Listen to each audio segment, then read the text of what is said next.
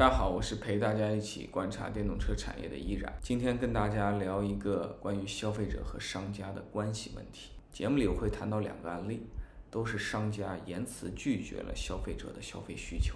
结果观众的反应却截然不同。先切一个小视频。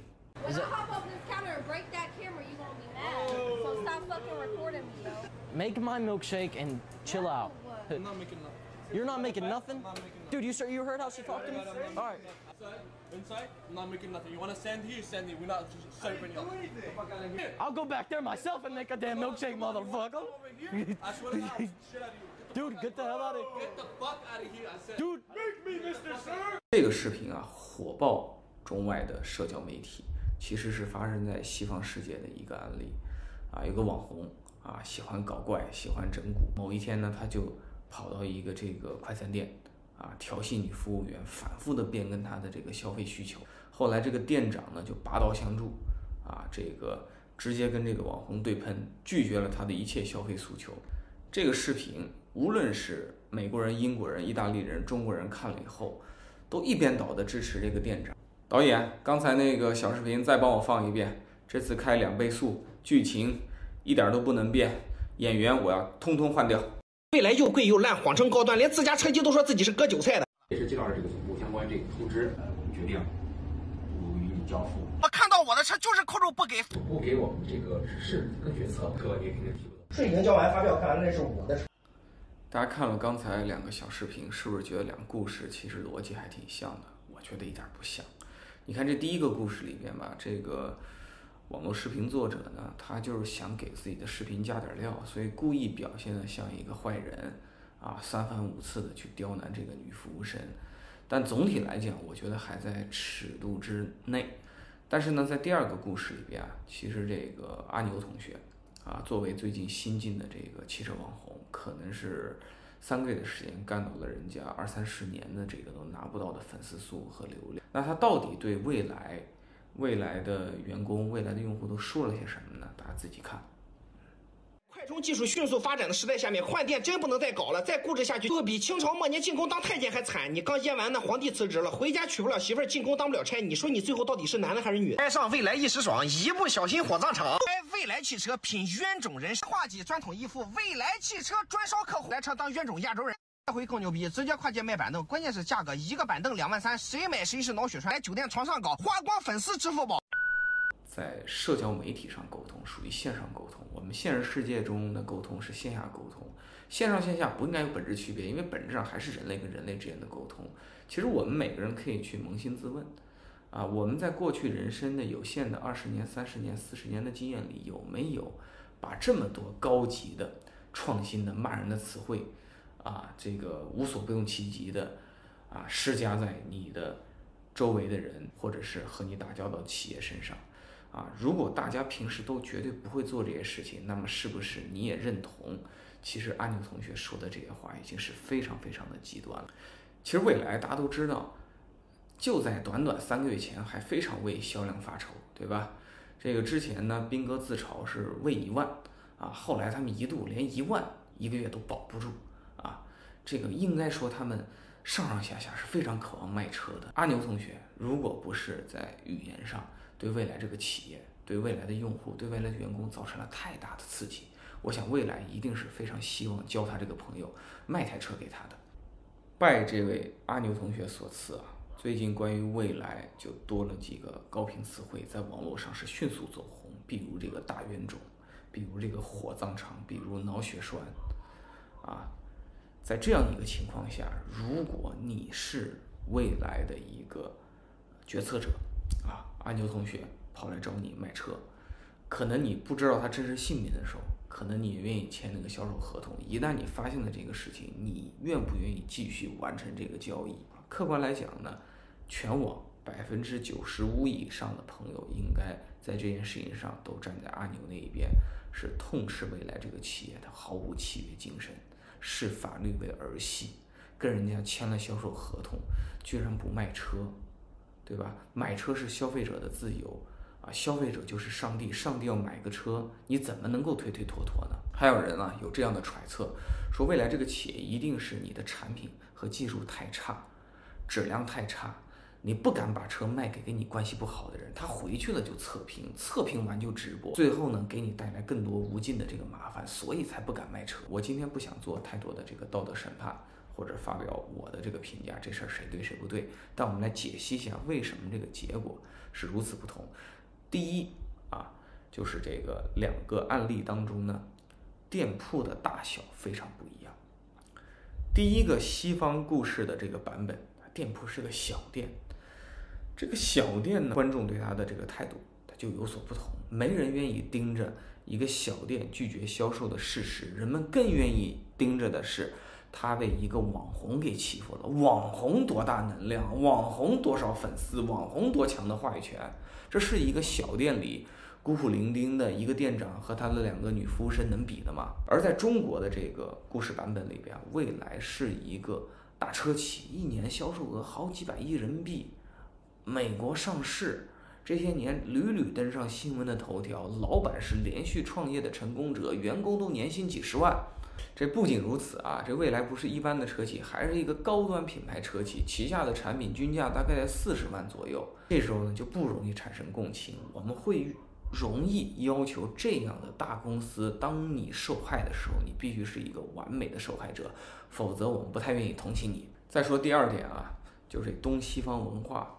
对于服务和服务人员的这个职责，是有微妙的这个边界区别的。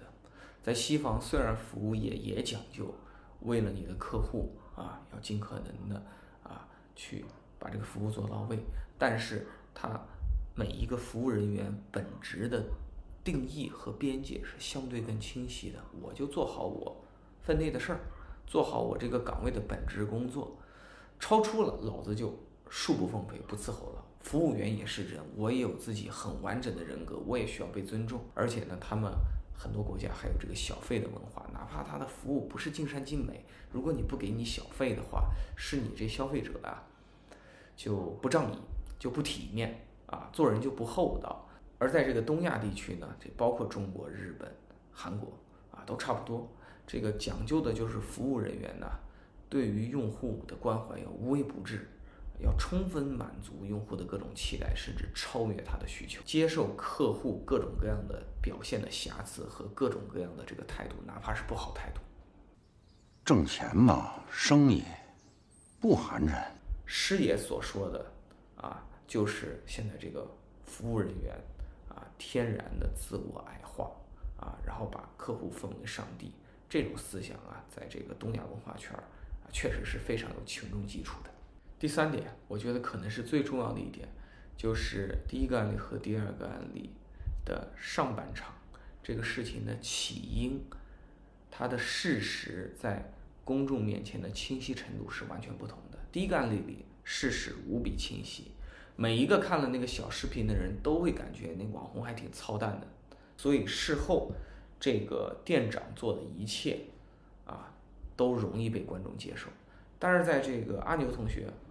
和未来阵营这次的冲突当中呢，这个事实是割裂的，是首先发生了一些啊阿牛在自媒体上的精湛的表演啊，多次的表演，然后才出现了阿牛买车的时候，未来啊一开始不知道啊接受了这样一个合同，后来直接就是退回定金、退回车款，可能在这个未来的利益相关方。看来呢，这次的事实是无比清晰完整的，但是在公众面前，他们并没有看到这一些。很多人呢，他其实只看到后半段，完整的上半场，具体你们关系是怎么不好的？哎，这个自媒体到底是说了哪些话？都说到什么程度？说完以后造成了什么样的后果？啊，这个事情呢，很多公众是确实完全不知情。在不知情的情况下，那他很容易有一个在这个前提下的相应的反应。啊，因为我们每个人都特别容易站在自己的角度，认为自己看到的世界就是一个客观的世界，并且我们会认为这个世界是容易被其他人看到的。但实际上，传播有巨大的成本，传播有巨大的偏见，传播有巨大的不完整。曾经是调查记者出身的这个李记啊，他在微博上呢形象应该说啊也有一定的这个争议。他过去积累的这个调查记者的专业功夫确实到位。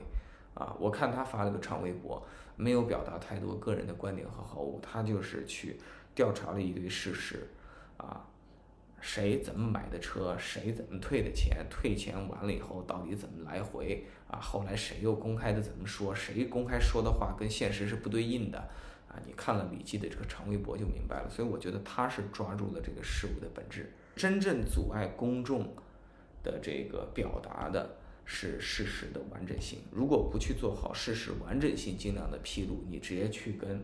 别人在评论区互怼，你去举报啊谁谁的评论，我觉得都无济于事，只会制造出更大的对抗。第四点啊，两个案例的不同，就是第一个案例里边有一个楚楚可怜而且非常漂亮的小姑娘。而且还是受害者。路见不平，拔刀相助，乃是我们每一个人未必现实具备的能力，却一定是你内心深处曾经的幻想。必须不顾一切的去支持这个店长，我就不把东西卖给你，怎么着了？必须支持这个小姑娘，太可怜了，太漂亮了，太让大哥心疼了，对不对？拒售，拒售算什么？如果真的有任何法律处罚，我评论区的网友，我捐钱，我替你扛了。刚才就是我模仿第三方的这个受众啊，看到第一个小视频之后，你很容易对一个又漂亮又是受害者的小姑娘产生很大的这个同情啊。但你反观未来相关的这个案例，未来方面有谁真的受害了吗？我相信肯定有，毕竟这个阿牛同学的语言艺术是非常了得的，这事儿肯定产生了他的反应，而且是负面反应。但是未来阵营方面似乎并没有涌现出一个有效的、真实的受害者，一个美丽的、脆弱的受害者。如果这个东西不能展现在公众面前，其实公众吧，可能就会默认你们这个企业一年挣这么多钱，受点委屈怎么了吗？对不对？干嘛要跟一个自媒体斤斤计较呢？一点格局都没有。现实和传播的最大区别就是，现实里边的一切都是真的，而在传播的世界里边，只有被传播、被看到的东西才是真的，其他的东西就当做没存在过。最后一点啊，就是小众人群的感受，大众人群很多时候难以共情，甚至难以觉察。啊，你看，呃，第二个案例啊。未来跟第一个案例的一个很大区别就是，第一个事情里边的受害一方和反击一方，他们做着普通的工作，他们是普通人，他们的言行举止比较容易被普通人看见、理解。而未来在企业中，它是一个有点特殊的企业，这车企比一般的企业应该说要更加的资本密集。然后这个车企还不是中国绝大多数的汽车品牌在做的这个经济型。普及型的产品，他们就定位高端，车价确实是相对要高一些的，也造成它的用户群体就不是很大。创业几年，现在就二三十万台车的用户规模，几十万人的感受遭遇啊，和他们的这种反抗，对于十几亿人来讲是非常容易被忽视的东西。这个事情在汽车行业历史上也是屡有发生。无论是作为 smart 品牌和 smart 车主，无论是你买吉普的小众的进口车，Mini Cooper、意大利的 Alfa Romeo、日本加价几十万的这个丰田的阿尔法，都曾经非常多次以不同的形式被不同的人广泛的这个问候。哎，不是智商税就是脑残，要么就是这个对吧？有病啊！总之这些用户呢，好像就都是吃饱了没事儿干，撑着。我们老祖宗的经典，啊的这个文化，子非鱼，安知鱼之乐，啊，提醒的我们就是尽量的设身处地考虑别人的处境。我们比较近代的这个前辈呢，还说过一句话，叫做求同存异。这句话不仅适合于指导我们跟别的国家的这种外交工作关系，也非常适合指导我们人与人之间、组织与组织之间的这种相处。啊，好了，今天呢。就一个现象，两个案例，啊，五点解读带给大家。我是依然，我们下期再见，陪大家一起观察电动车行业。